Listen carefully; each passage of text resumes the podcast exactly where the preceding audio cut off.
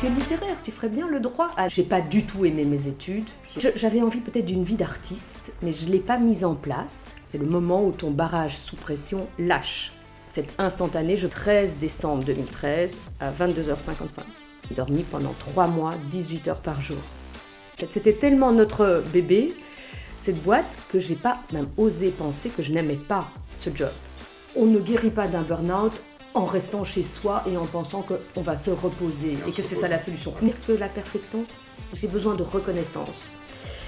Et les livres qui existent sur le burn-out, c'est que des livres de médecins. Euh, c'était pas mon histoire, c'était pas ce que j'avais vécu. C'est un des premiers conseils que je donne à tout le monde, c'est dormir assez. Les gens ont pris le temps, ils ont été arrêtés. Et du coup, ils se sont demandé, mais pourquoi je fais tout ça? Pour dois redevenir plus humain. C'est pas possible. Bienvenue dans Comfort Zone. Dans chaque épisode, j'échange avec une personne au parcours atypique et j'essaye de comprendre d'où elle vient, comment elle pense et ce qui la fait sortir de son lit chaque matin. Je suis Jean-Marc Poncelet et je fais ce podcast pour inspirer le plus grand nombre à questionner sa zone de confort. Bonjour Anne. Bonjour Jean-Marc.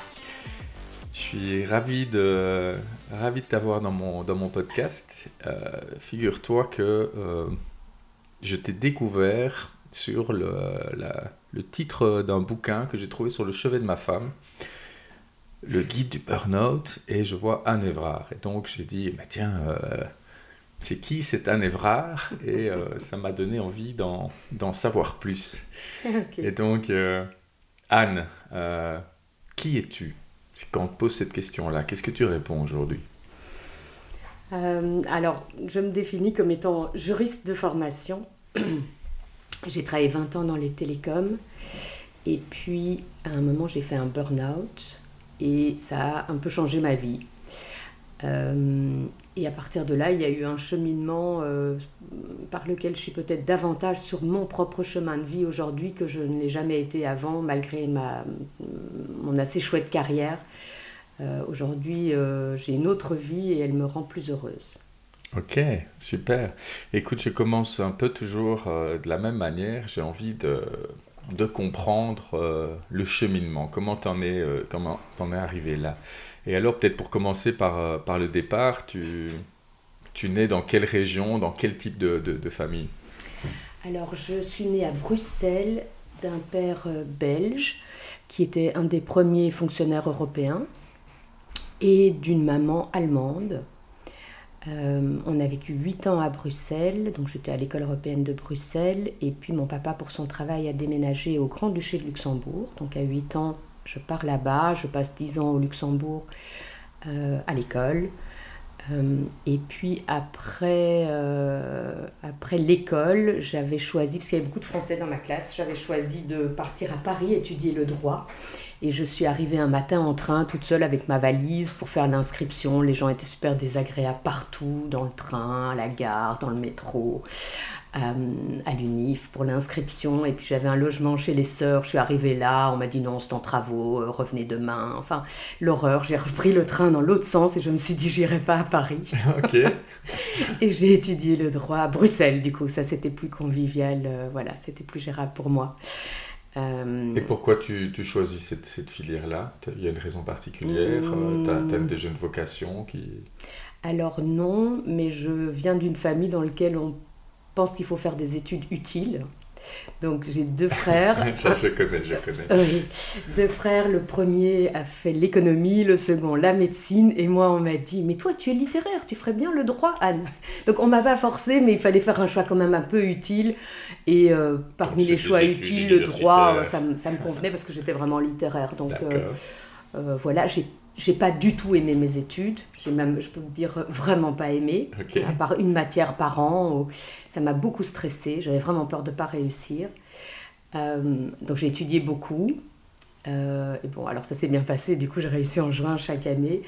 Euh, mais je me suis toujours dit, euh, ça c'est le diplôme dans la poche, mais j'en ferai jamais rien parce que je déteste. Ok. Voilà, à l'époque, hein, après les choses ont évolué, on, en parlera peut-être, mais, mais à l'époque en tout cas c'était juste pour avoir un ticket, euh, un peu une sorte de sécurité, on ne sait jamais, mais je voulais sûrement pas faire ça de ma vie. Et donc, tu es une bonne étudiante, tu fais ton parcours euh, en 4 ou 5 ans. 5 ans, le droit, oui. D'accord. Et donc, une fois le diplôme en poche, qu'est-ce que. Qu Alors, j'avais, un moment-là petit copain luxembourgeois à l'époque, que je connaissais de mon ép- époque scolaire encore. Et lui, il étudiait à Berlin. Il n'avait pas fini ses études. Donc, je me suis dit, oh, bah, c'est tout écrit ce que je vais faire. Je vais le rejoindre à Berlin et je vais me prendre une année sabbatique. Mais une année sabbatique pour ne rien faire, ça, c'était pas très intéressant non plus. Et je peux pas te dire pourquoi, mais en dernière année de droit, j'avais pris un petit cours, à, euh, c'était même pas un cours à option, j'avais pris un cours en plus euh, d'études du russe. Pourquoi? Je sais pas. J'avais dû croiser de la chanson russe et j'avais trouvé ça joli. Ça m'avait parlé. Enfin, la musicalité me plaisait. Donc j'avais fait un an de russe. Et donc quand je suis arrivée à Berlin, je me suis dit ah bah oui la chute du mur et je me suis inscrite à la Humboldt Universität à Berlin Est et j'ai fait 20 heures de russe, euh, 20 heures de russe par semaine pendant une année.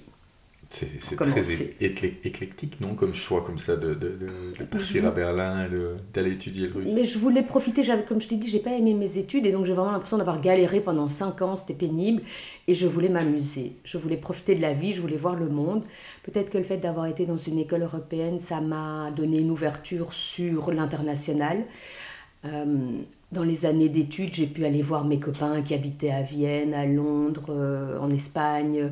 Donc il y avait ce- cette envie du voyage, les langues, c'était assez facile euh, pour moi. Et donc, voilà. Et puis Berlin, c'était une ville vraiment fascinante. J'avais déjà été voir des amis avant d'y habiter. Et cette, cette cassure entre Berlin-Est, à l'époque, il y avait encore le mur quand j'avais été la première fois. Euh, et ma mère est allemande, une partie de sa famille était en Allemagne de l'Est, elle les avait vus une ou deux fois seulement dans sa vie, parce qu'on avait peur d'aller en Allemagne de l'Est. Donc tout ça me fascinait. Euh, la Russie me fascinait, euh, puis il y a eu l'ouverture des pays d'Europe centrale, donc j'ai été visiter la Pologne, la Hongrie, la Tchéquie, tout ça. C'était. La vie bouillonnait, puis c'était les années folles à Berlin. Il y avait beaucoup de, de musique techno, il y avait des soirées dans des, dans des. Je sais même pas comment on arrivait à s'organiser, mais dans des caves. Et il n'y avait pas Internet, il n'y avait pas les GSM, donc on apprenait que dans deux jours, il y aurait dans telle cave, à telle adresse, une soirée. Et de fait, il y avait des petites, des, des petites bougies, et on entrait dans les caves, et alors on avait une soirée techno improvisée. Enfin, C'était vraiment les années incroyables. Et tu parlais déjà allemand euh, euh, Oui, ou moi, j'ai- appris, as appris l'allemand Non, ou- non, je parlais bien allemand, ma maman est allemande, j'ai fait... euh, Ok, j'ai fait- d'accord. Je, je connaissais l'allemand, c'était pas un problème. Je l'ai perfectionné là-bas, mais euh, je l'avais appris dès, dès l'enfance. La moitié de ma famille est allemande, les, les fêtes de famille, tout ça, l'école, je l'ai appris. Et donc, quand, euh, quand tu pars à Berlin, tu dis je vais faire une année sabbatique, je suis mon petit copain, c'est ça que tu m'as dit? Mhm. Comment tes parents sont, ils réagissent comment? Ah non, c'était ok, Euh, il n'y avait pas de souci. euh. Je pense qu'ils étaient contents que j'ai mon diplôme. À partir de là, j'avais une certaine liberté d'action. Ils étaient, rass- ça les rassurait que j'ai mon diplôme. Le reste, euh, c'était pas des parents très couvents en fait. Tire ton plan, voilà, on te fait confiance, mais euh, tant que tu réussis et tu dois pas réussir brillamment, euh, voilà, vis ta vie. Mm. On va pas t'embêter, mais tu dois réussir. Grosso modo, c'était ça. Et peu importe ce que tu fais, euh, sûr qu'on préfère des, des études sérieuses. D'ailleurs, à un moment, j'avais dit que je voulais faire euh, architecture d'intérieur, et mon père m'avait dit, écoute, c'est ton choix. Je pense que c'est pas un choix réfléchi, mais si tu termines le droit, je te paye volontiers d'autres études. C'était très malin parce qu'après, j'avais plus envie de faire ça. Donc non, ils n'avaient pas de problème. Je me sentais libre de vivre ma vie. Euh, C'était assez agréable d'être à distance. euh, Voilà. Et donc, ton aventure berlinoise, elle dure combien de temps? Elle dure plus longtemps que prévu, parce que je ne reste qu'un an avec, euh, enfin un an supplémentaire. En tout, j'ai passé plus de quatre ans avec cette personne. Euh, mais après un an de vie commune, bah, voilà, nos chemins se sont séparés. Et, et moi, je me suis dit, bah, qu'est-ce que je pourrais faire maintenant que j'ai appris le russe? Ce qui est compliqué, parce qu'une année, c'est un peu court, mais j'ai postulé pour faire un... Il existe un stage à la Commission européenne qui dure cinq mois. Tu peux le faire soit à Bruxelles, à la Commission, mais moi, j'avais demandé à le faire dans la délégation de Moscou. Donc, je suis partie à Moscou cinq mois. Ça, c'était une expérience très compliquée pour moi. Euh, Pourquoi ah, parce que tout était difficile. J'avais eu la chance d'avoir un stage rémunéré, mais à l'époque, c'était rémunéré peut-être euh, l'équivalent de, euh, je ne dise pas de bêtises, l'équivalent de 400 euros. Ça doit faire maintenant 700 peut-être. Mais Moscou est une des villes les plus chères au monde. Euh, et donc à l'époque, en tout cas, c'était impossible de vivre euh, normalement. Donc j'avais de quoi payer un logement et de la nourriture, mais même pas dans un supermarché un peu occidental où tu fais toutes tes courses en une fois, mais dans ces supermarchés russes où tu vas de guichet en guichet, on t'en a pour une heure et demie à faire tes courses parce que tu fais 10 minutes la file pour le pain, 10 minutes pour la viande, 10 minutes pour les légumes. On est à quelle période là? Là, je suis en 1994. Ah oui, 1994. Euh, j'ignorais que, que Moscou était une des villes les plus chères au monde. Oui. Et donc, il y avait soit des restos, mais on payait sa pizza 70 euros. Donc, autant dire qu'avec 400 euros de bourse, euh, c'était juste pas possible. Quoi. Euh, donc, tu allais pas au resto, mais des bars, oui, des bars, il y avait quelques-uns, mais je connaissais pas beaucoup de gens. Et, et le russe, c'est une langue très compliquée, donc ça, ça, ça s'improvise pas non plus. Mon niveau de russe n'était pas suffisant pour vraiment bien m'intégrer dans la ville. Du coup, j'ai trouvé que tout était difficile. Vraiment. Euh, tu utilisais déjà tes compétences en fait de juriste ou c'était. Euh, euh, ce que j'ai fait là-bas, c'est que j'ai regardé, la Commission européenne avait. donc la chute du mur de Berlin, c'est 1989, et la chute de l'URSS, c'est 1992. Moi, j'arrive en 94. Et la Commission européenne avait mis un tas de projets en place où elle payait des consultants pour aller former des Russes. C'est pas qu'on investissait dans l'infrastructure, etc. On, payait des consultants européens pour aller donner le know-how aux pays de l'Est.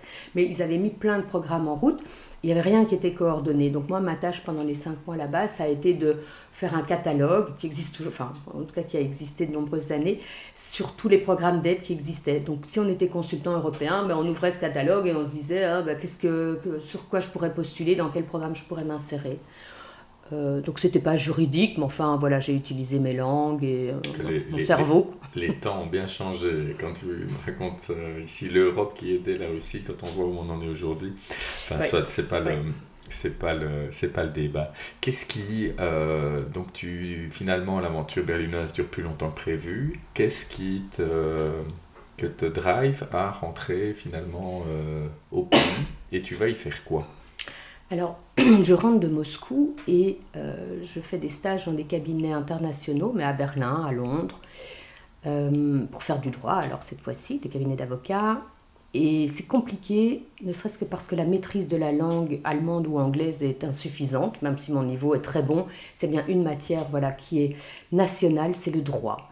Euh, à part le droit européen ou le droit international, mais qui est quand même une super petite niche, le droit, c'est un truc national. Donc avec du droit belge à Berlin, tu fais pas grand-chose, surtout quand tu n'as pas une maîtrise à 110% de la langue allemande. Je l'avais peut-être à 95, c'est déjà bien, ou à 90, mais, mais pas suffisant. Donc je me rends compte que ça va pas être si facile que ça de trouver un job.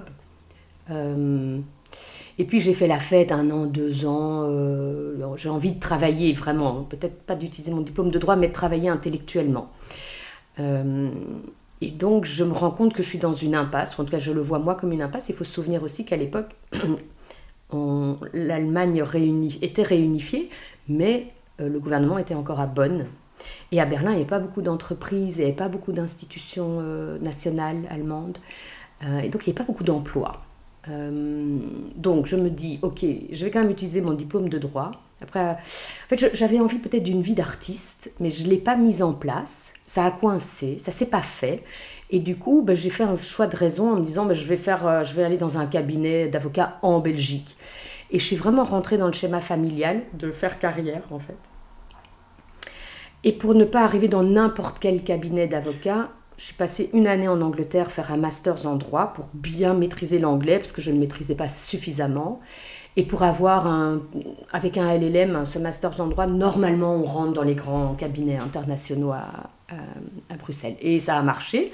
Je voulais faire du droit d'auteur parce que c'était quand même mon côté un peu artiste. artiste dont tu parlais, tu te dis, ok. Et je suis arrivée un lundi dans le bureau, dans mon bureau là.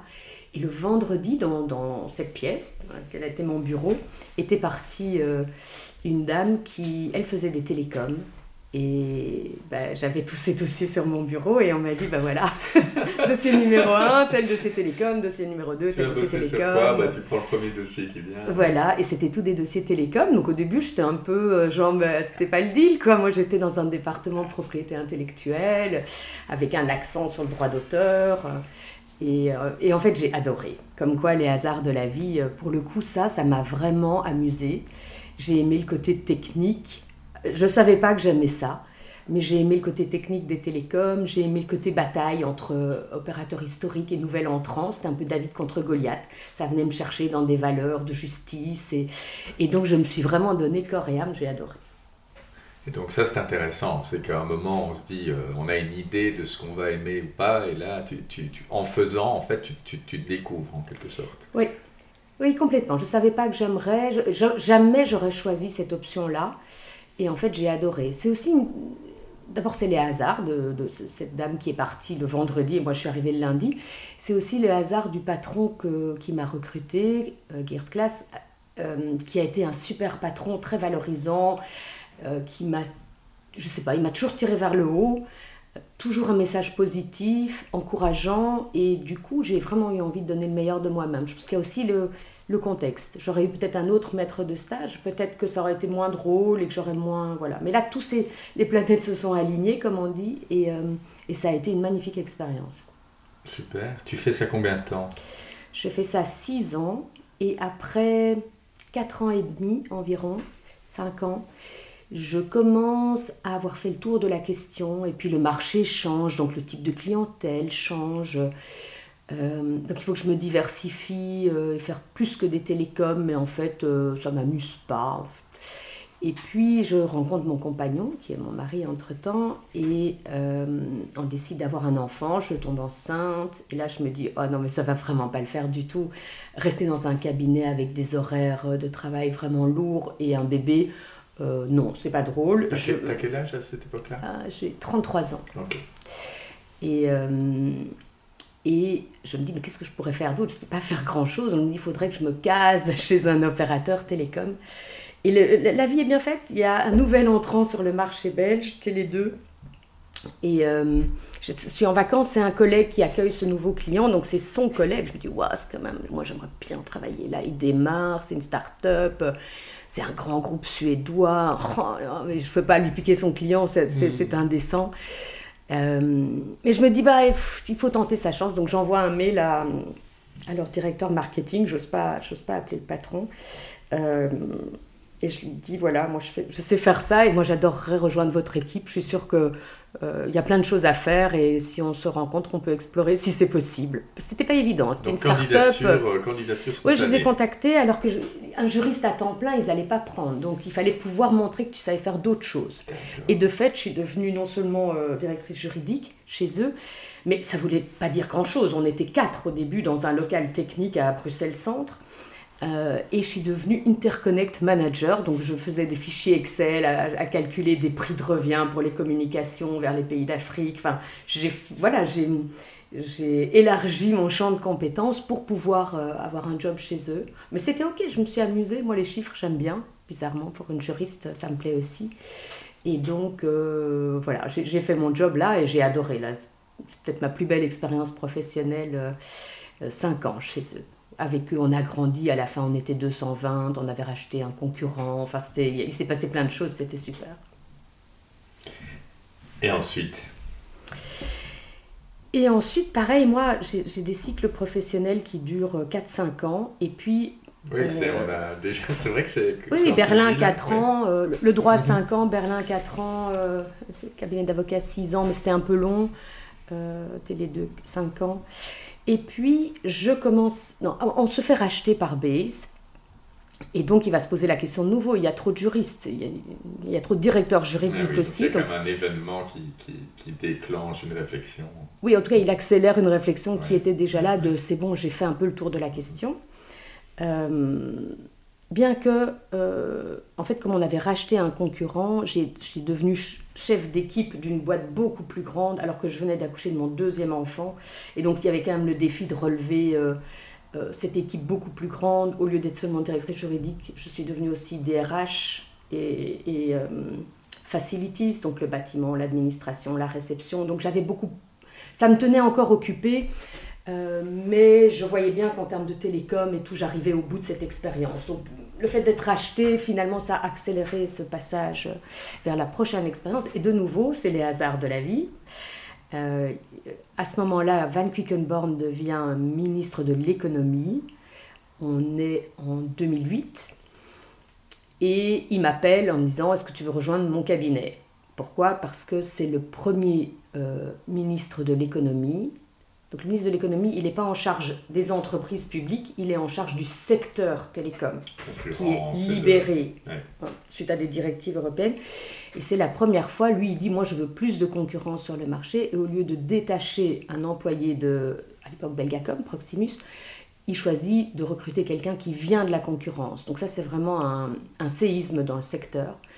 Euh, et moi, ça m'amuse super fort ce challenge. Je me dis, oh, on va pouvoir un peu corriger toutes les frustrations que j'ai eues pendant quelques années à essayer de faire changer des lois ou à convaincre oui, c'est ça, parce que toi, tu es les deux, tu étais l'underdog euh, dans ce marché et tu étais J'étais la puce, la puce dans le pelage de Belgacom.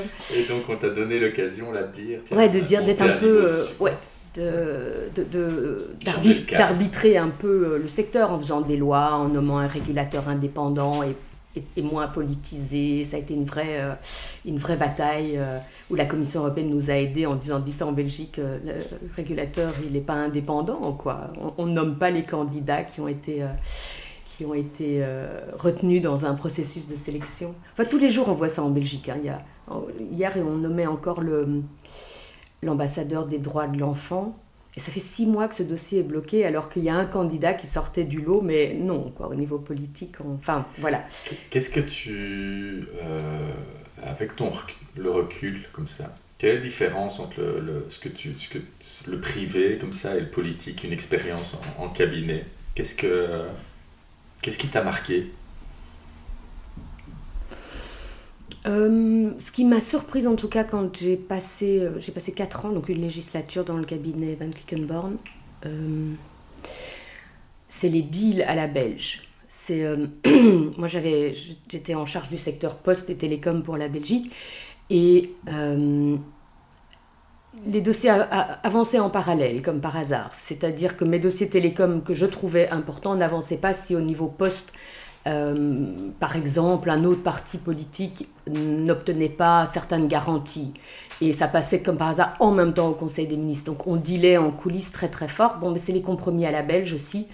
Euh, je ne suis pas sûre que ce soit toujours les meilleurs choix, mais là, ça m'a vraiment ouvert les yeux aussi sur les, voilà, ce qui se passait en coulisses. Donc, en fait, c'est belge ou c'est la politique? Euh, c'est la politique, je pense, mais c'est, on a beaucoup de partis en Belgique, mm. donc on est obligé de dealer vraiment avec. Euh, là, c'est extrême. En ce moment, on a sept partis. ça doit être terrible de, d'obtenir des accords. D'ailleurs, on les obtient difficilement. Euh. Peut-être que ce qui me, qui me caractérise aussi, c'est que je, je, suis une petite souris qui aime bien voir des environnements différents. En fait, Berlin, ça m'a plu. Le, euh, Moscou, c'était différent. Et puis un cabinet d'avocats international, ah, c'est quoi la vie là-dedans? Je pourrais presque écrire un livre. Euh, et puis il y a eu des séries euh, Ali McBeal sur les cabinets d'avocats. Enfin, il y a. tu, étais, Ali? Je ne veux pas me comparer, mais ce serait prétentieux. Elle était drôle, elle était vraiment drôle. Je crois que j'étais moins drôle. moins drôle qu'elle, en tout cas. Et puis j'ai vu les coulisses de la politique, euh, j'ai vu les coulisses d'un opérateur avec 23 pays dans lesquels il était actif. Tout ça m'amuse beaucoup en fait de voir des environnements. Peut-être qu'un jour j'écrirai un roman euh, voilà, qui se passera dans différents environnements parce que je les ai vus de l'intérieur. Et donc... Euh... 4 ans en cabinet ministériel. Alors... 4 ans, ça se raccourcit on dirait.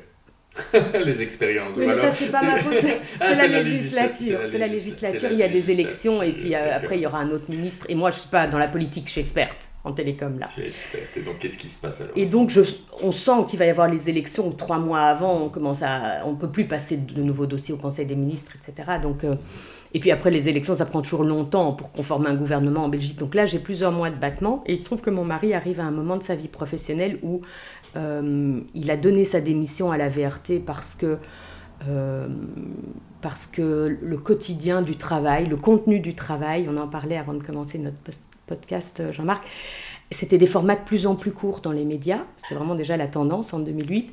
Et lui, il voulait des formats longs. Mais on a joué avec beaucoup d'idées. Finalement, on a créé un bureau de conférenciers, parce que ça permettait de mettre en avant des conférenciers qui venaient parler une heure, deux heures à un public, et donc des formats vraiment longs, hein, comme notre podcast aujourd'hui. Et ensemble, on a créé le bureau de conférenciers. Alors j'ai adoré créer le, le, la plateforme Internet, de faire les contrats avec les conférenciers, avec nos clients. Et donc, euh, lui, il est journaliste, c'est ça à l'époque? D'accord. Et donc tous les deux, vous, vous, vous êtes quand même sur des, des jobs bien stables.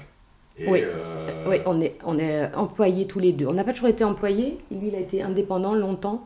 Mais en tout cas, il a été journaliste toute sa vie. Donc pour lui, c'est un vrai défi parce qu'il se dit, je veux plus être dans le journalisme, mais je sais rien faire d'autre. Et moi, je me dis, ouais, mais je suis juriste dans les télécoms, je sais pas faire grand-chose d'autre non plus. Mais comme j'étais dans les télécoms et le commerce électronique, je m'étais dit à l'époque, oh, peut-être on va faire un site internet et on va vendre des choses. Mais à l'époque, ça pouvait être vendre des, euh, des chaussettes, des bas. C'était un des projets qu'on avait eu. Euh, on avait joué avec beaucoup d'idées. Et puis on s'était arrêté sur le bureau de conférencier et on avait testé ça. Mon mari avait contacté des conférenciers, et ça prenait. Donc on s'est dit, ok, on fonce, on fait ça. Et donc euh, voilà, on a, on a bossé pendant plusieurs mois pour euh, préparer, presque un an pour préparer le bureau. C'est pas conventionnel quand même d'oser faire ça, de travailler sur, des idées, sur plusieurs idées en parallèle avant de lancer quelque chose. Ça demande déjà un certain, un certain état d'esprit, non? Oui, ou alors l'envie de faire autre chose peut être un moteur. Moi, j'avais plus envie, j'avais fait le barreau, le privé, le public en télécom. En plus, on avait eu la présidence de l'Union européenne, donc j'avais vu le niveau européen. Je me voyais pas retourner là-dedans, ça aurait été euh, more of the same, comme on dit en anglais, toujours la même chose. Euh, et donc, il fallait créer quelque chose de nouveau. Et entrepreneur, j'avais pas été. Je me suis jamais dit, ah, entrepreneur, j'ai pas été, je vais devenir entrepreneur. Oui. Pas ça. Mais du coup, c'est venu, voilà. Et, euh, et mon mari, on a tâtonné. Euh, et alors, c'est amusant parce que tout à l'heure, tu me demandais quelle était la réaction de mes parents quand je suis partie à Berlin. Là, mes parents, ils ont été très cool en me disant, Pff, vous avez travaillé bien 15-20 ans euh, au pire. Enfin, on vous fait confiance et puis il n'y a, pas de drame. Euh, voilà, vous savez faire plein de choses. euh, on verra bien si ça marche ou pas, mais vraiment pas d'inquiétude. Tandis que, en tout cas, la maman de Yann, elle, elle était ultra inquiète. Vous êtes complètement fou. Elle avait travaillé toute sa vie à la poste. Donc, un, job stable, etc. Elle dit Vous êtes complètement fou. Vous avez, vous avez des jobs de salariés, tout va bien. Pourquoi chercher les ennuis quoi? Euh, Mais on- on n'a même pas entendu, en fait, qu'on avait un rêve et, et on.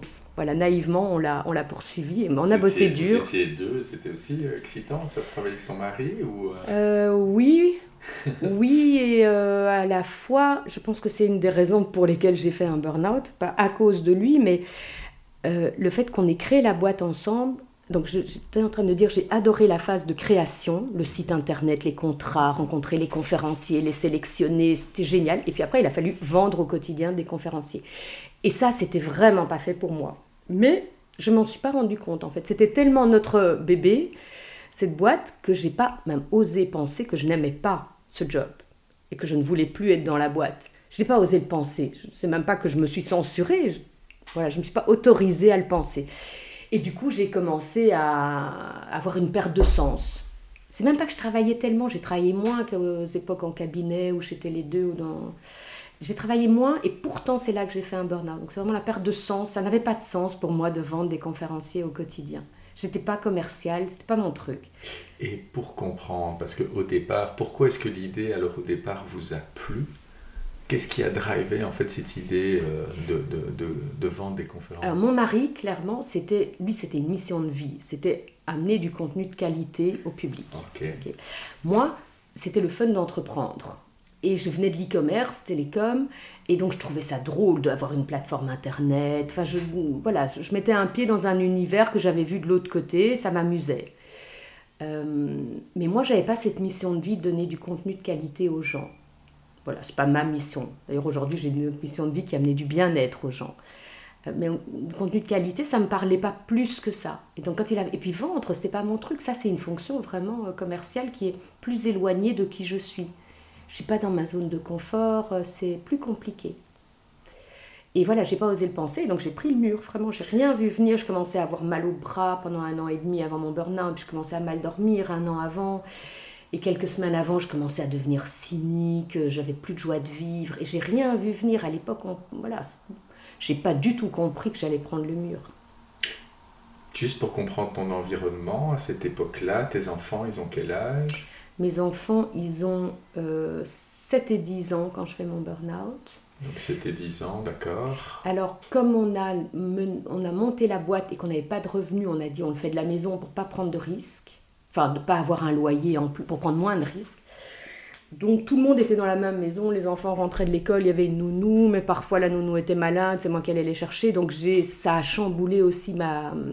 Euh, c'était ce mélange vie privée, vie professionnelle que je recommande à personne. Il faut faire très très attention quand on travaille de chez soi, de garder vraiment une scission. Euh, c'était le début des, smartphones que j'utilisais mal, joignable tout le temps. Euh, euh, dès que les enfants regardaient un dessin animé 20 minutes, je remontais dans mon bureau. Enfin, la mauvaise hygiène de, vie, vie privée, vie professionnelle. Mauvaise hygiène de smartphone. voilà, des erreurs. Voilà, ben après, euh, on est là pour apprendre. À l'époque, donc tu sens des signes avant-coureurs que tu ignores parce que, parce que comme tu le dis, avec on un avance, projet entrepreneurial, ton mari, vous êtes. Euh, en plus, c'est finalement, c'est c'est assez rapide. Enfin, deux ans, c'est pas, pas une très longue période. C'est souvent comme ça. On, craque souvent dans les deux ans après un changement ah, euh, d'un burn-out. Et là, ça se quand tu dis burn-out, ça, ça, ça, ça, se représente comment? Il se passe quoi? Est-ce que c'est quelque chose de progressif ou est-ce que c'est un, espèce de Big Bang? Un burn-out, c'est toujours un Big Bang. C'est-à-dire que je peux exprimer que ça a duré un an et demi, la phase d'amorce, avec depuis un an et demi des douleurs au bras qui ne passaient pas. Donc ça, je peux identifier. Mais le burn-out, c'est le moment où ton barrage sous pression lâche. C'est instantané, je peux te dire, parce que hier, j'étais sur... Euh, RTL Info chez, chez Thomas de Bergec. Et donc j'ai dit, c'est le 13 décembre 2013 à 22h55. Mon barrage a lâché. Je me suis effondrée sur une anecdote stupide, un truc qui m'a énervée, mais c'était la goutte qui a fait déborder le vase, qui a fait lâcher mon barrage. Le lendemain matin, je me suis plus levée et j'ai dormi pendant trois mois, 18 heures par jour. Tu te souviens de, de, de l'anecdote ou du, ou du, ou du, Oui, oui, c'était complètement idiot. Hum, euh, mon beau-père avait commencé à travailler avec nous pour faire la facturation des clients et il me dit on joue aux cartes un vendredi soir, sympa, on passe un bon moment et il me dit ah d'ailleurs tel client a appelé, il faut qu'on refasse la facture parce que hum, on n'a pas utilisé le bon numéro de TVA. Donc vraiment l'anecdote insignifiante. Et je m'effondre en disant j'en peux plus, j'en peux plus, j'en peux plus, j'en peux plus de ces histoires, j'en peux plus de cette vie, il faut que ça cesse. Et mon mari dit Ok, tu sais quoi, toi tu vas prendre une semaine de repos, tu as l'air d'en avoir besoin.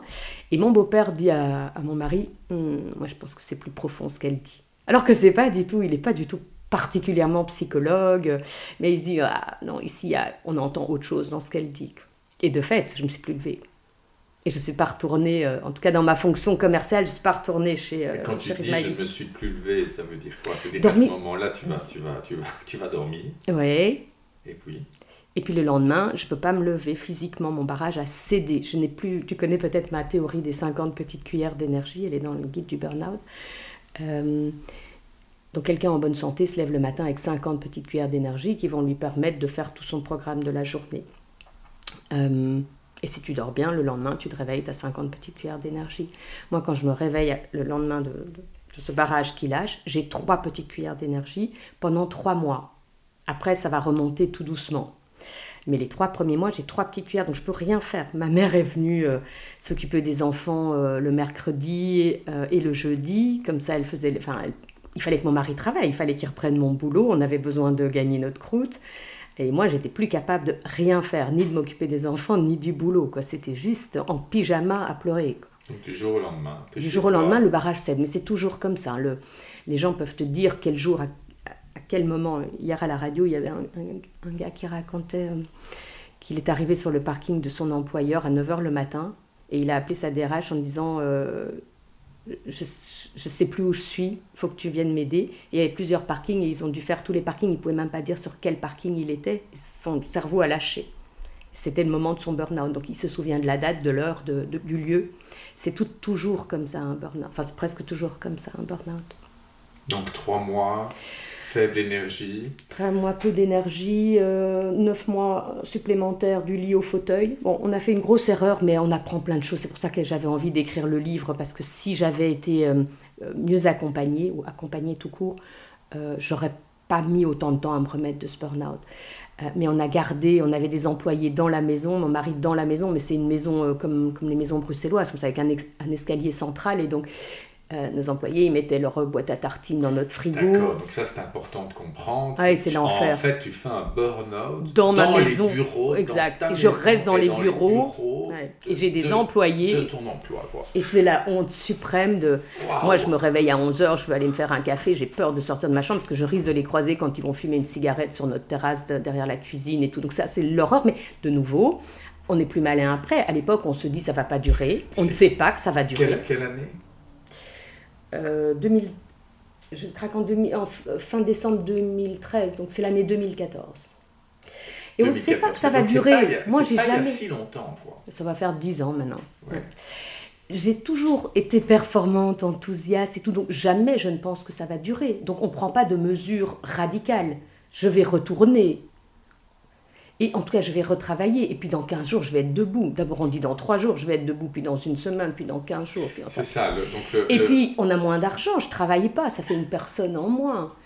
Euh, du coup, on va pas prendre un bureau externe et faire des frais juste au moment où on a moins d'argent.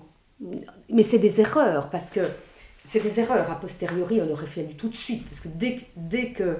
En fait, après un an, j'ai vu une psy en me disant... mes enfants rentraient de vacances chez leurs grands-parents et j'avais passé une semaine de rêve. Il avait fait beau, j'avais fait de la peinture, je me sentais de nouveau bien. Mes enfants rentrent après une semaine et, et je sens mon moral mais chuter. Et vraiment, je rentre dans une espèce de, de- de noirceur, enfin de, de déprime. Et je me dis, oh, c'est pas normal, j'aime mes enfants, qu'est-ce qui se passe? Mais Ici, ça suffit. Le lendemain matin, j'appelle une psy et je prends rendez-vous. Et donc, tu as, tu- juste pour comprendre, tu, tu, tu, tu es resté seul, sans accompagnement, Une année. Une année, et après un an, tu te dis, je vais voir quelqu'un. Oui. D'accord. Ce qui est une erreur fondamentale. Aujourd'hui, si je donne un conseil, c'est le plus. On ne guérit pas d'un burn-out en restant chez soi et en pensant qu'on va se reposer Et que c'est ça la solution. Non, il faut comprendre pourquoi on s'est épuisé, pourquoi on ne s'est pas écouté. qu'il y a plein de signes annonciateurs. Qu'est-ce qu'il faut changer? Et puis le changement, c'est pas facile. Parce qu'on doit sortir de notre zone de confort, hein, c'est le nom de ton podcast. On doit sortir de sa zone habituelle et on doit changer son comportement. Donc il faut être accompagné, c'est difficile tout ça. Ça demande beaucoup de courage, de, de perspicacité, il y a des, on se ment à soi-même, c'est confortable. Puisque ça a toujours fonctionné, je- pourquoi ça fonctionnerait plus? Ben, Parce qu'il y avait quelque chose qui n'allait pas. Et quoi? Et, et- et- et c'est quoi la réponse? Comment je vais fonctionner à l'avenir? Et attends, pour, pour, euh, pour essayer de suivre le fil de, le fil de ton histoire, hein, parce que j'ai bien compris, euh, pendant un an, tu, tu restes chez toi, tu essaies de te reposer, ça ne fonctionne pas, tu vas voir une, euh, tu vas voir une psy, et puis ça dure combien de temps encore entre le moment, donc qu'est-ce qui se passe? Donc entre le moment où tu as fait ton burn-out, le moment où tu écris un livre, c'est quoi donc l'histoire entre les deux et, et- et la chose qui te fait euh, dire bah, je dois écrire un bouquin sur cette Mm. histoire. Donc ça fait beaucoup de questions. Euh, mais je vais y répondre. Euh, et pas trop longuement, mais je vais donner les éléments euh, essentiels. Donc, je vois cette psy et en trois séances, je comprends que je fais un burn-out parental aussi. Parce qu'en fait, comme je pouvais plus travailler et que moi, j'ai besoin de performer, j'ai besoin de, perfection, et peut-être pire que la perfection, j'ai besoin de reconnaissance. D'une reconnaissance extérieure. Ça, j'ai compris en psychothérapie après. Alors que je pensais avoir confiance en moi, en fait, la petite voix intérieure était plutôt fragile. Et le fait de performer, de faire carrière, d'être chef cap et tout ça, ça me, ça me rassurait. J'avais besoin de cette reconnaissance.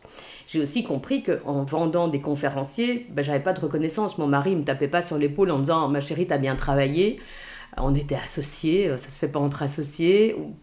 Maintenant, on le ferait peut-être, mais euh, les clients, bah, c'est normal, ils payent, ils disent pas merci, et les conférenciers, pas vraiment non plus, je leur en veux pas, mais j'avais pas de reconnaissance extérieure. Donc ça, j'ai compris. Euh, donc je comprends un, un tas de choses, euh, et puis je me dis, mais c'est dingue en Qui- fait, pourquoi j'ai mis tellement de temps? et qui se traduisait, juste pour comprendre, qui se traduisait comment avant Parce que pourquoi en entrepreneuriat, alors que si ta boîte avait du succès, tu, ne trouvais pas que c'était de la reconnaissance versus avant? Qu'est-ce qu'il y avait de différent? Mais déjà, on gagnait moins. euh, voilà, et moi je trouvais que je viens d'une famille où la reconnaissance par l'argent est importante. Il y a des familles, euh, c'est la reconnaissance par, euh, je sais pas moi, les qualités artistiques ou d'autres, où je sais pas, on devient policier, on contribue à la société. Dans ma famille, c'était un peu le curseur. C'est pas des, voilà, je ne sais pas quel mot je dois utiliser, mais en tout cas, l'argent est vraiment un curseur. Et donc, on gagnait beaucoup moins d'argent, on travaillait beaucoup, personne me disait merci, et je faisais du commercial alors que je ne suis pas faite pour ça, c'est vraiment pas dans mon ADN. Euh, donc, c'était trop de choses qui, qui, dysfonctionnaient. Il y avait trop peu de satisfaction pour le prix que je payais. D'ailleurs, la phrase qui revenait toujours, c'était tout ça pour ça. Mais c'est ce qu'on entend beaucoup chez les gens qui font des burn-out, hein, que ce soit des infirmières ou des, ou des enseignants. Euh, on, se donne énormément et puis finalement, ce qu'on reçoit, ce qui nous nourrit, est, relativement faible. Bref, pendant toute cette période, je tâtonne, je rencontre d'autres personnes en burn-out. Il y a une dame qui m'a énormément aidée parce qu'elle, elle avait été directrice financière euh, en Europe, donc pour plusieurs pays, pour un grand groupe américain. Et elle avait craqué. Et elle m'a dit, Anne, le fait que tu aies craqué, ça m'a autorisé en fait à lâcher prise parce que ça allait encore pire. J'allais tenir plus longtemps. Et en fait, je me suis rendu compte que ça, voilà. Et elle a fait un, sérieux burn-out aussi, un très sérieux burn-out. On est parti souvent marcher ici, on est près de la forêt de Soigne, et euh, on est souvent parti marcher ensemble. Et je me suis dit, ah ok, si elle a pu craquer, c'est pas tant la honte que ça. Parce que c'est un des sentiments évidemment qu'on a quand on fait un burn-out. Ah, j'ai craqué, c'est la honte totale. Qu'est-ce que les gens vont penser? Je suis pas capable. Enfin, toutes ces pensées euh, euh, polluantes et inintéressantes, mais que dans un premier temps, on a. Euh, et je me suis dit, toute cette perte de temps, cette honte, la frustration de ne pas rebondir, ne pas avoir vu un psy alors que c'était ça la réponse ne pas avoir coupé avec le travail, parce que je lisais quand même mes mails, je n'étais pas capable d'y répondre, mais je les lisais. C'est un grand classique, plein de gens en burn-out font ça. Je me dis, tout ça, il y a quand même beaucoup de choses à dire. Et les livres qui existent sur le burn-out, c'est que des livres de médecins. Euh, quand j'ai été mieux, je les ai lus, parce qu'au début, la première année, je n'ai pas été capable de lire. Et je m'y retrouvais pas du tout. C'était pas mon histoire, c'était pas ce que j'avais vécu, c'était des, profils de personnalité où je me disais, mais ça me parle pas, il n'y a rien qui fait écho. Et donc j'ai écrit le guide du burn-out, un pour aider les autres. Et d'ailleurs, euh, c'est une grande fierté, mais c'est le livre encore aujourd'hui le plus vendu sur la thématique du burn-out. Il y a plein de médecins et de psy qui continuent à le recommander à leurs patients. Il y a des gens qui m'arrêtent dans la rue en me disant Mais ah, vous êtes Madame Évrard, merci. Votre livre, il m'a vraiment fait tellement de bien. Donc, c'est, je n'ai pas, pas loupé mon, mon objectif. Et tu penses que c'est parce que tu as réussi à quoi? C'est vulgariser C'est quoi le, ce thème-là? Ou qu'est-ce que, Comment est-ce que tu expliques avec un peu le recul le, succès de, de, ce bouquin? D'abord, j'avais compris des choses. Euh, j'avais compris le fil rouge de comment on arrivait au burn-out. Les gens, ils n'ont toujours pas l'info aujourd'hui. Hein. On ne fait pas assez de prévention. Les gens ne comprennent, n'ont pas encore intégré ce que c'est le mécanisme qui mène au burn-out.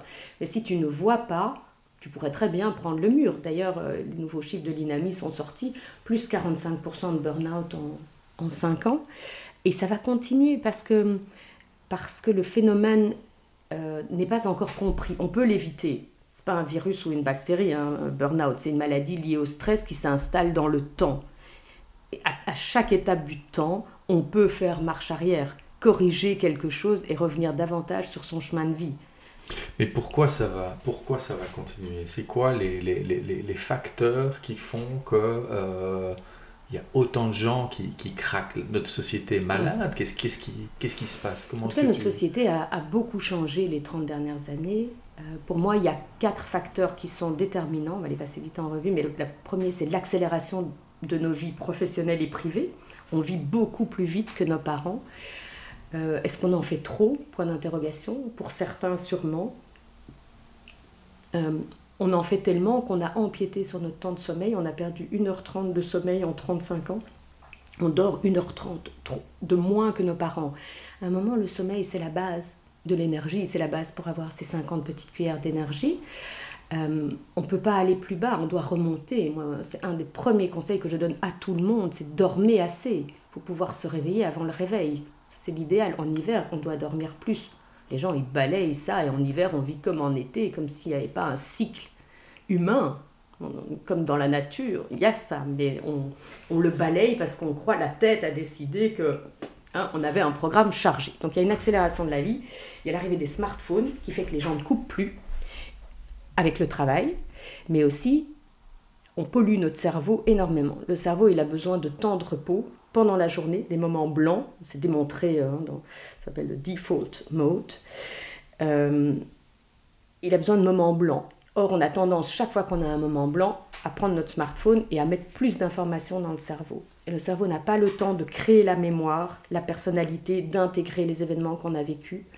Et donc, à un moment, on épuise notre cerveau. Il y a une sorte d'acidité, d'inflammation du cerveau qui fait que quand on est en burn-out, on perd beaucoup de ses capacités cognitives, la mémoire, euh, la concentration. Donc, on pollue très fort notre cerveau et on dégrade la qualité de notre sommeil avec cette lumière bleue euh, avant de s'endormir. Donc l'arrivée des smartphones, troisième événement majeur dans les changements de société, c'est la crise bancaire de 2008. Depuis, dans tous les environnements professionnels, c'est plus d'efficacité, plus de rendement, on mesure tout, on met des nouvelles procédures en place, c'est tout le temps du changement, de la pression, plus d'objectifs, moins de travailleurs. ça marche un temps, hein, peut-être c'était nécessaire, peut-être on est allé trop loin.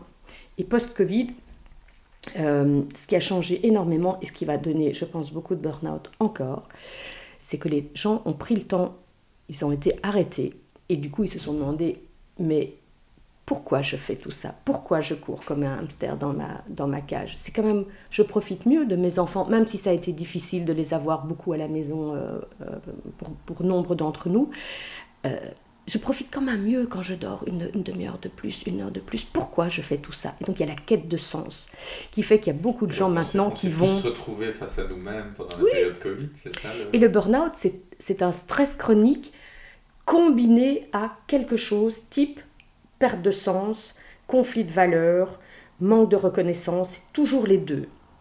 Et pendant le Covid, on a eu une quête de sens. Donc ça, ça va venir déclencher des burn-out de gens qui disent, moi, ça n'a plus de sens.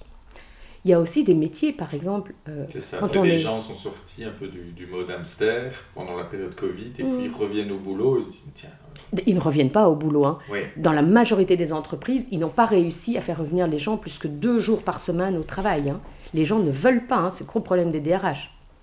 Et on croit que ça ne cache rien du tout, mais ça cache quelque chose de très important. Ça veut dire que les gens, ils veulent une autre qualité de vie et que ce qu'on leur a vendu, le, la mondialisation, le consumérisme, euh, l'hyperactivité, que c'était joyeux et qu'on avait une vie plus passionnante que nos parents, euh, ça marche moins bien qu'avant. Hein. Les gens, ils ont besoin d'autre, ils cherchent autre chose. Et donc ça va donner aussi des désillusions euh, qui vont mener au burn-out.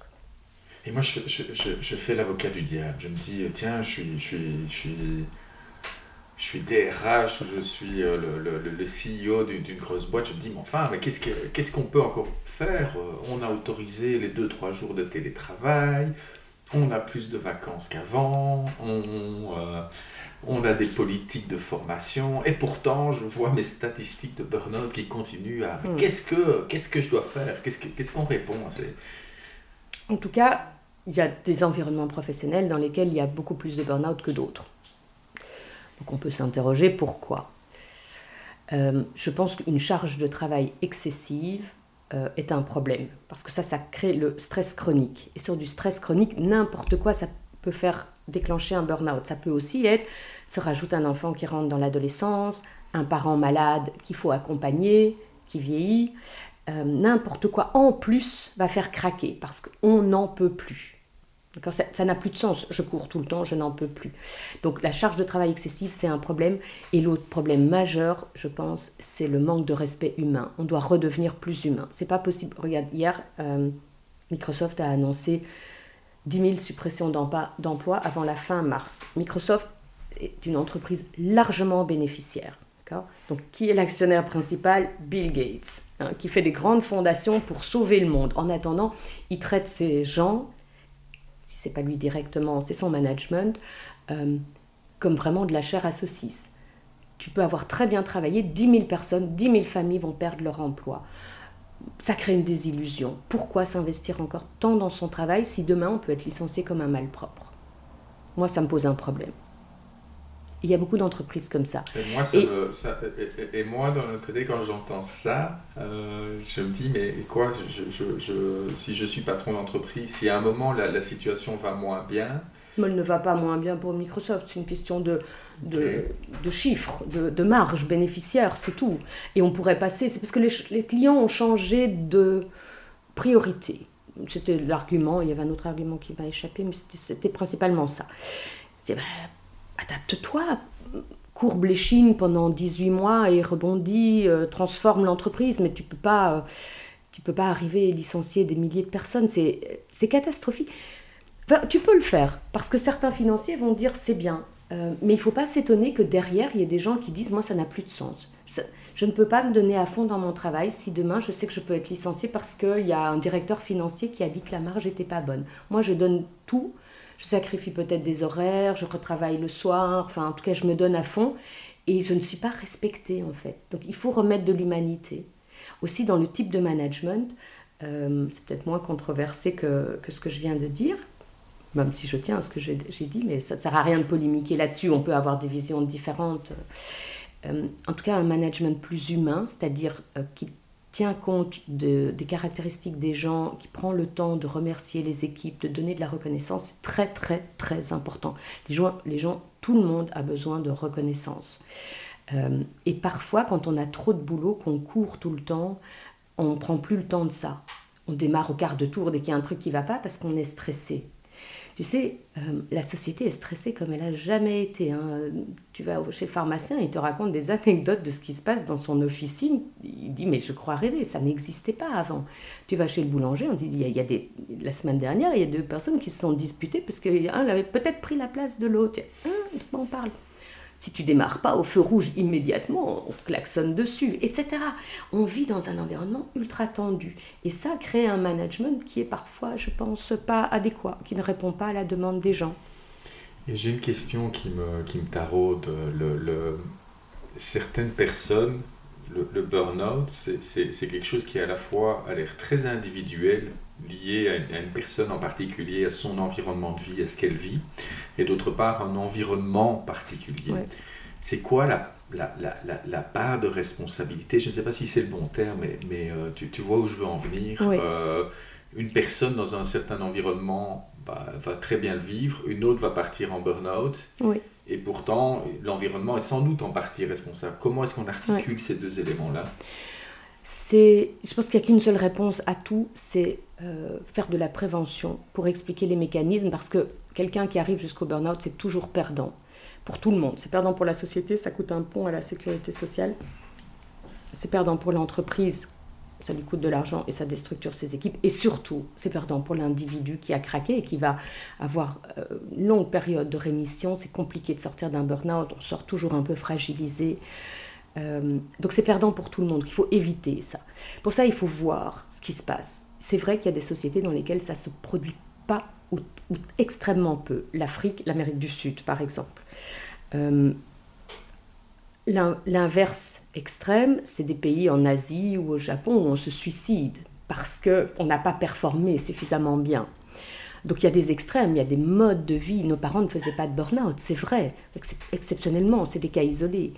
Euh, donc il faut comprendre. Et, pourtant, nos parents étaient sur un modèle de, de carrière unique comme ça, euh, alors qu'aujourd'hui on se dit qu'on a le choix, mais euh, c'est ça le qui choix, est, paradoxal. le choix, c'est parfois difficile. Quand on a beaucoup de choix, on peut aussi se rendre compte alors de l'insatisfaction dans laquelle on est. Quand on se posait moins de questions comme nos parents, euh, bah, c'était plus facile de profiter de la vie. D'ailleurs, ils profitaient, c'était des bons vivants, hein, la génération des baby boomers. Euh, euh, ça leur posait pas de problème. Moi, j'ai jamais entendu mon père dire je vais changer de boulot. Il a fait toute sa carrière dans les institutions européennes. Ma mère travaillait pas. Je l'ai jamais entendu dire, même quand on était plus grand, je voudrais travailler. Non, elle a pris des hobbies, elle a appris des langues, elle a fait de la peinture. Enfin, chacun, ils étaient contents avec ce qu'ils avaient.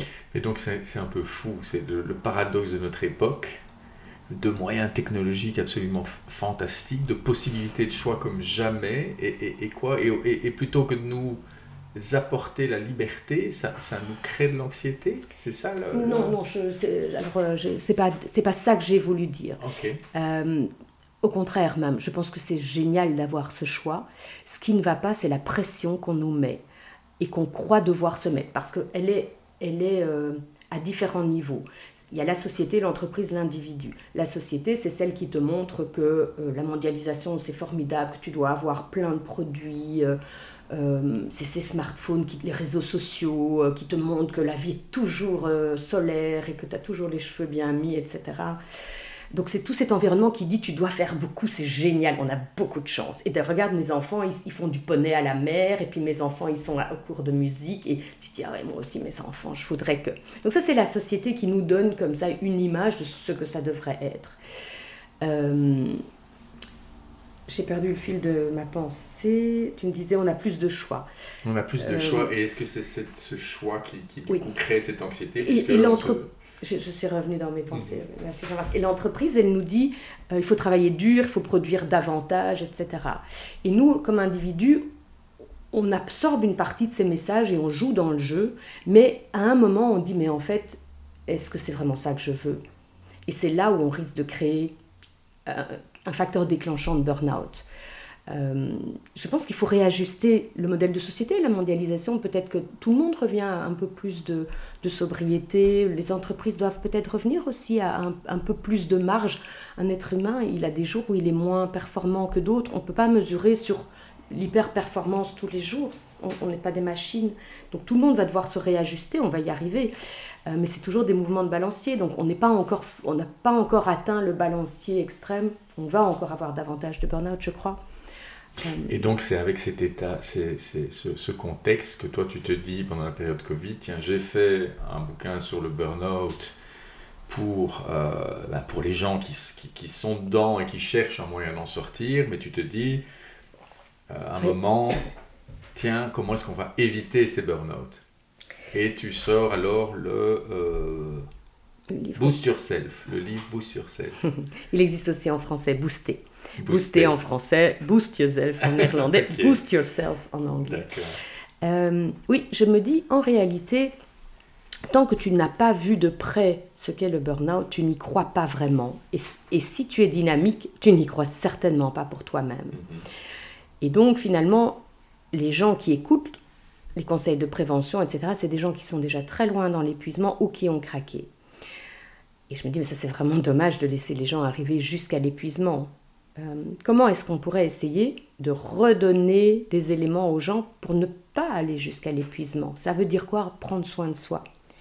En fait, c'est vraiment basé sur le fait de reconnecter la tête au corps. Le corps a des besoins et la tête a tendance, en Occident en tout cas, à donner des injonctions au corps. Le corps n'a qu'à se soumettre aux, envies de la tête. Mais ça ne fonctionne pas comme ça. Ça, j'ai découvert avec mon burn-out. Et puis, euh, si tu veux, on en parlera. Mais pendant le Covid, j'ai dû me réinventer parce que mon métier maintenant, c'est conférencière. Dans le Covid, tout a été fermé. J'avais, j'avais plus de travail. Du coup, j'ai commencé à emmener des groupes dans, la forêt. Euh, et là, on se reconnecte vraiment bien à soi-même. Euh, et donc, ce qu'il faut, c'est ça, c'est faire vraiment de la prévention et dans Booster, je donne la vue d'ensemble sur ce qui compte aujourd'hui pour être en forme physiquement, mentalement, émotionnellement. Euh, si on veut aller plus loin, c'est un livre, c'est tout en un. Donc on va piocher dans la table des matières, c'est un guide pratique. Si on veut aller plus loin, je donne des références pour chaque thématique.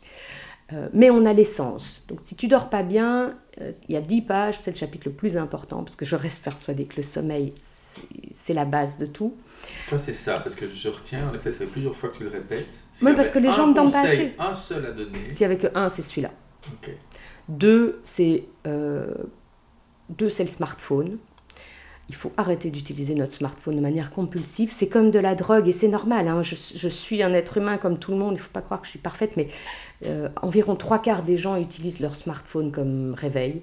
Et donc, par exemple, eh ben, au moment de mettre son réveil, parce qu'on veut dormir, hop, on refait un tour de son GSM et on a passé 20 minutes, 30 minutes qui, nous, qui vont empiéter sur notre temps de sommeil. Plus on s'est pris de la lumière bleue, voilà, bref. Donc smartphone et marché. je me permets, je fais un petit coucou à ma femme, euh, qui c'est un sujet euh, de débat permanent. je t'en prie. C'est bientôt la Saint-Valentin, moi je t'invite à lui offrir un, réveil, un réveil, un réveil sur pile. Oui, un réveil mécanique, évidemment. Euh, ça doit devenir, et je ne le fais pas toujours, mais dès que je dors mal, ce GSM dégage de ma chambre. Et alors je suis beaucoup plus stricte. Si je dors bien et que je me réveille en forme, etc. Aujourd'hui, mm. tu as quand même encore ton GSM, même toi dans ta chambre Oui, ça peut m'arriver, mais parce que je dors bien et que je me réveille en forme. Si je sens que mon humeur chute, si je sens que je suis plus agressive ou que je démarre, que je taquais comme ça, euh, alors je sais que ça va tout de suite être une des mesures que je prends. On n'est pas parfait. Hein euh, Non, non, c'est, en effet, c'est, une, sacrée, euh, c'est une sacrée bataille et, euh, et, on voit que c'est un combat un peu permanent. C'est pas un combat, c'est, ramener de la douceur et de la bienveillance pour soi. Moi, aujourd'hui, je prends soin de mon corps le mieux possible. Je ne suis pas parfaite, donc parfois je fais un excès alimentaire ou je vais à une soirée et j'ai, bu davantage que ce que j'aurais voulu le lendemain. Je dis, oh ah non, vraiment, ce dernier verre.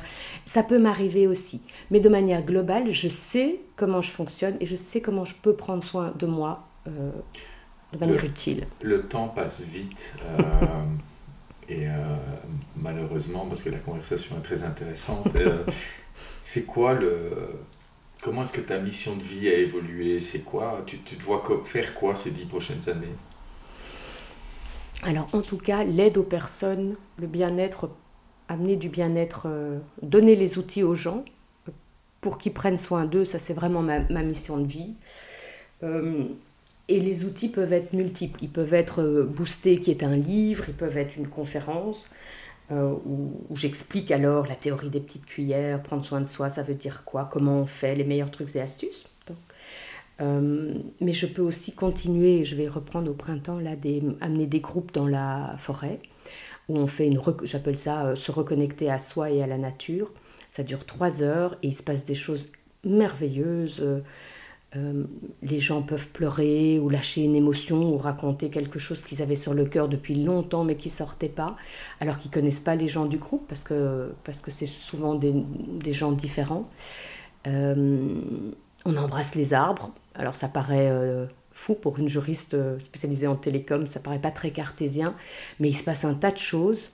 Et quand on ressent ça, on est très ému et finalement on apprécie davantage la nature, mais aussi euh, davantage soi-même. On a, ça, ça booste notre humanité. Et là, pour le moment, je me forme euh, dans un parcours de médecine traditionnelle chinoise, parce qu'en médecine traditionnelle chinoise, le corps est un tout, esprit, tête, corps et on parle des méridiens d'énergie. Et donc, qu'est-ce qui fait que, l'énergie circule bien dans un, corps et qu'on se sent bien? Ou qu'est-ce qui bloque? Et si ça bloque, avec des moyens naturels de massage ou de, ou de tisane, euh, comment est-ce qu'on peut euh, favoriser, ou par l'alimentation, comment est-ce qu'on peut favoriser son bien-être? Donc tout ça est complémentaire en fait. Je pense que je vais rester là-dedans. Euh, parce que c'est devenu vraiment... Enfin, j'ai enfin trouvé mon chemin de vie. Enfin, ça fait presque dix ans maintenant. Mais c'est... Euh, voilà, je suis sur Terre pour ça, moi. Magnifique. Euh, je finis... Euh, je finis toujours avec des croyances, en fait, que.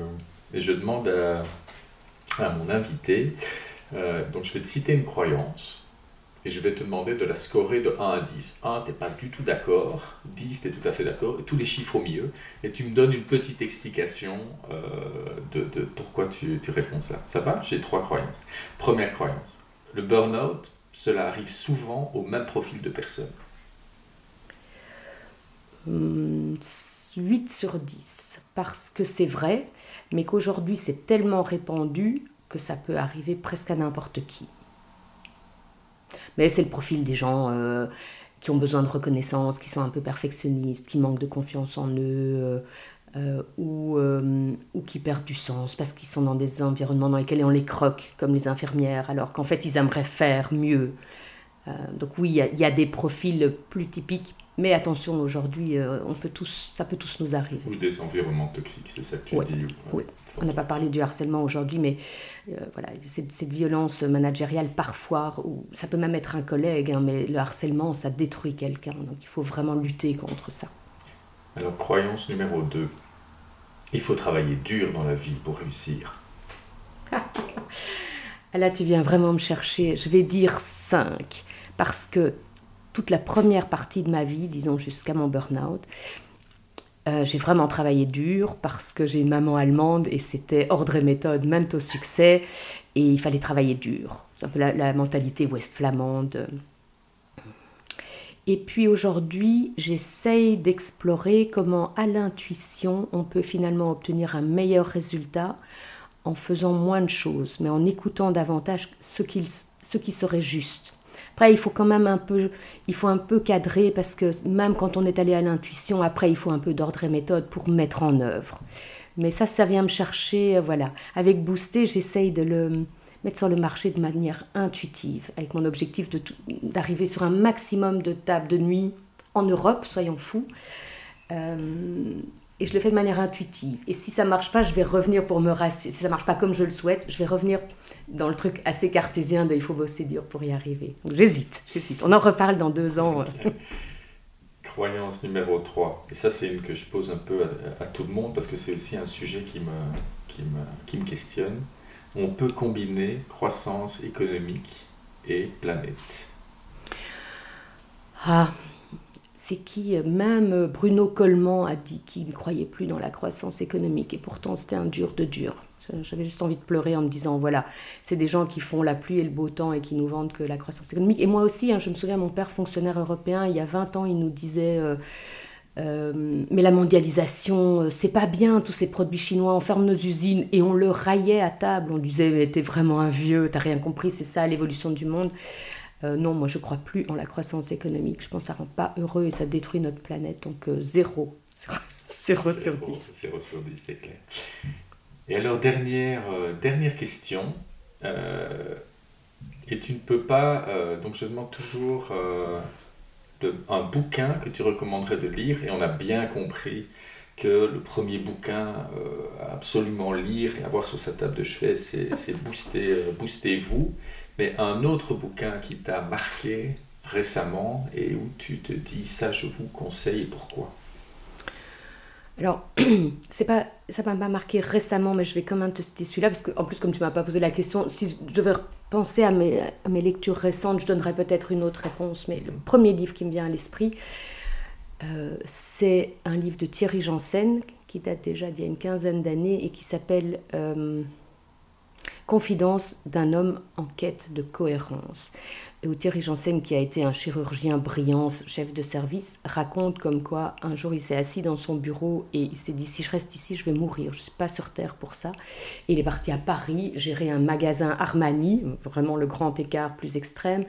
Et puis il, formé, il a erré un an dans Paris après s'être fait licencier comme un malpropre parce qu'il n'était pas du tout performant comme manager d'un magasin. Et puis il est parti se former, il est devenu psychothérapeute, le, petit frère de, du médecin. Et, euh, et, je me suis dit, si ce gars ose raconter tout ce cheminement et le faire, avoir osé faire ça, euh, moi je vais oser aussi. Et ça m'a permis de faire mon coming out sur euh, Booster en fait. J'aurais peut-être pas sur Booster sur le, le guide du burn-out parce qu'il fallait du courage à l'époque pour dire, moi j'ai fait un burn-out et je vais vous l'étaler euh, je trouve que j'ai été très pudique parce que finalement on apprend assez peu sur moi dans le livre, même s'il y a beaucoup de témoignages, y compris le mien. Je fais attention quand même de préserver ma vie privée, etc. Mais je me souviens mon frère qui m'a dit un jour, euh, oui, enfin, euh, tu dis que tu racontes très peu, mais enfin, tu vas quand même, tu racontes quand même beaucoup de choses très personnelles. Tu, tu as quand même osé. C'était un peu genre, waouh, quand même quoi. Moi, je n'aurais pas osé faire ça. Et ben c'est Thierry Janssen qui m'a permis d'oser être authentique et de, de, voilà, de dire qui je suis euh, et de dire je fais un c'est une sorte de coming out de dire vous voyez je voulais être une femme forte et je le suis hein, mais mais à la fois j'ai pu craquer et là c'est pas incompatible. Enfin il fallait du courage pour euh, écrire ce livre et c'est Thierry Janssen qui me l'a donné. Donc c'est vraiment un livre je pense qu'il a marqué beaucoup de gens. Je répète le titre euh, quoi qu'est-ce que je dis? Confidence d'un homme en quête de cohérence. C'est un petit livre magnifique. Je crois que c'est une, une belle conclusion. Merci Anne avec grand plaisir. C'est très chouette. C'est la première fois que je fais un exercice comme celui-là. Mais euh, merci beaucoup. J'espère qu'il sera inspirant pour d'autres. J'espère que tu as pris autant de plaisir à écouter cet épisode que j'en ai pris pendant la discussion. N'hésite pas à mettre une bonne note, à t'abonner si tu as apprécié et à partager. Ah oui, et n'hésite pas à en sortir toi aussi de ta comfort zone.